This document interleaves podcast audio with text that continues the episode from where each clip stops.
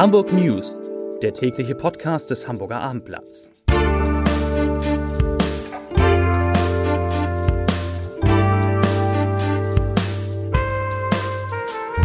Moin, mein Name ist Lars Heider und heute geht es noch einmal um den geplanten Verkauf von Teilen der Hala, der im Hafen für Aufregung sorgt. Weitere Themen. Der Generalbundesanwalt ermittelt nach Brandanschlägen auf die Bahn in Hamburg. Autodiebstähle in unserer Stadt werden kaum aufgeklärt und der Verkauf teurer Eigentumswohnungen, der ist deutlich eingebrochen. Dazu gleich mehr. Zunächst aber wie immer die Top 3, die drei meistgelesenen Themen und Texte auf abendblatt.de.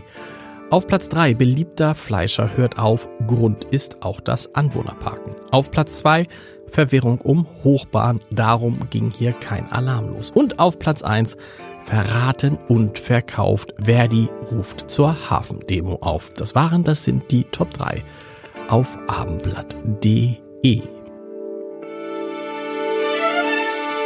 Das Vorhaben des, das Vorhaben, nicht das Vorhaben, aber das Vorhaben des Hamburger Senats, einen Großteil, jetzt kommt es, des Hafens an den Reedereikonzern MSC zu verkaufen, sorgt in Hamburg für große Aufregung.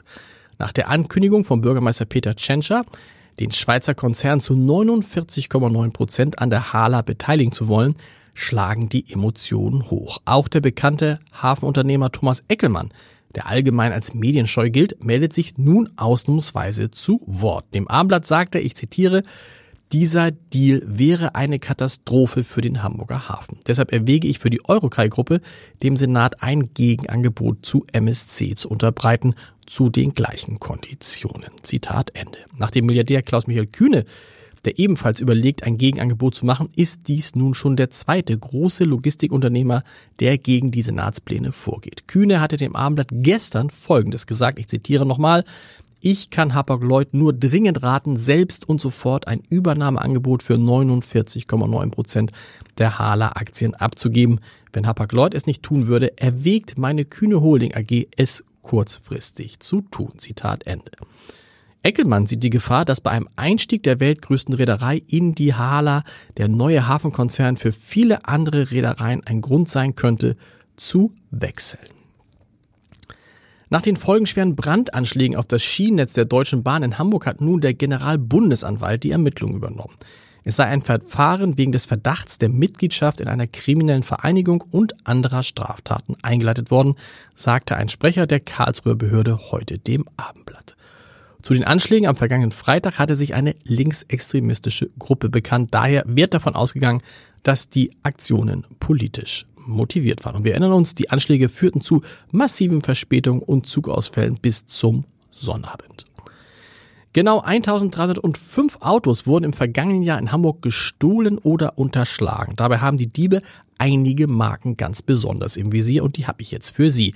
Die meisten Diebstähle betrafen, das ahnt man, Fahrzeuge der Marke Volkswagen. Auf Platz 2 folgt dann BMW, Platz 3 Mercedes, danach dann auf den Plätzen 4 und 5 Fahrzeuge der Marken Fiat und Ford. Der Schaden ist immens, er liegt bei etwa 21,9 Millionen Euro und nur wenige Fahrzeugbesitzer und Besitzerinnen bekamen ihre gestohlenen Wagen zurück.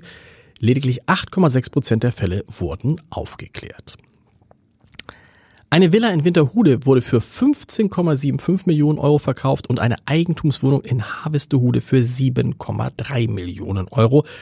Beide Objekte liegen in Alzernähe und haben im Segment der Wohnimmobilien in Hamburg im ersten Jahr 2023 die höchsten Verkaufserlöse erzielt.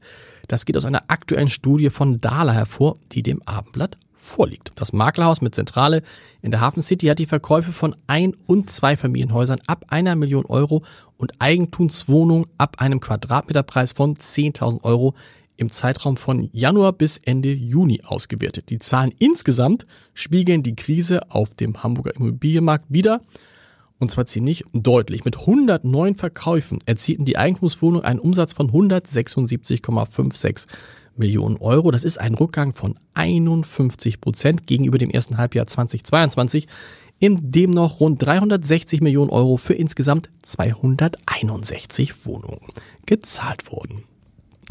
Eine erneute Großrazzia hat es heute an der Hamburger Bildstraße gegeben.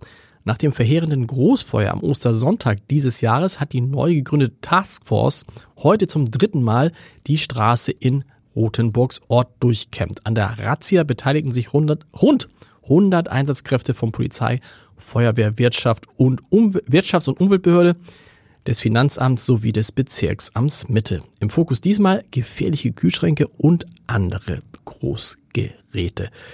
Es bestehe der Verdacht, dass die Geräte von Firmen unsachgemäß und illegalerweise auch auf öffentlichem Grund gelagert werden. Das sagte Bezirksamtssprecherin Sorina Weiland. Manche Geräte können auch gefährliche Stoffe wie FCKW enthalten, die in Deutschland längst verboten sind. Die Ergebnisse der Kontrollen liegen noch nicht vor. Bei früheren Einsätzen stießen die Beamten neben gefährlichen Geräten auch auf mehrere illegale Unterkünfte, die dann umgehend geschlossen wurden. Und geschlossen wird jetzt auch dieser Podcast. Weitere Podcasts des Hamburger Abendblatts finden Sie unter www.abendblatt.de slash podcast. Heute Abend wieder eine neue Folge unseres Gute Nacht Podcasts um 21 Uhr. Fünf Minuten für eine angenehme Nachtruhe. Hören Sie mal rein und wir hören uns morgen wieder mit den Hamburg News um 17 Uhr. Bis dahin. Tschüss.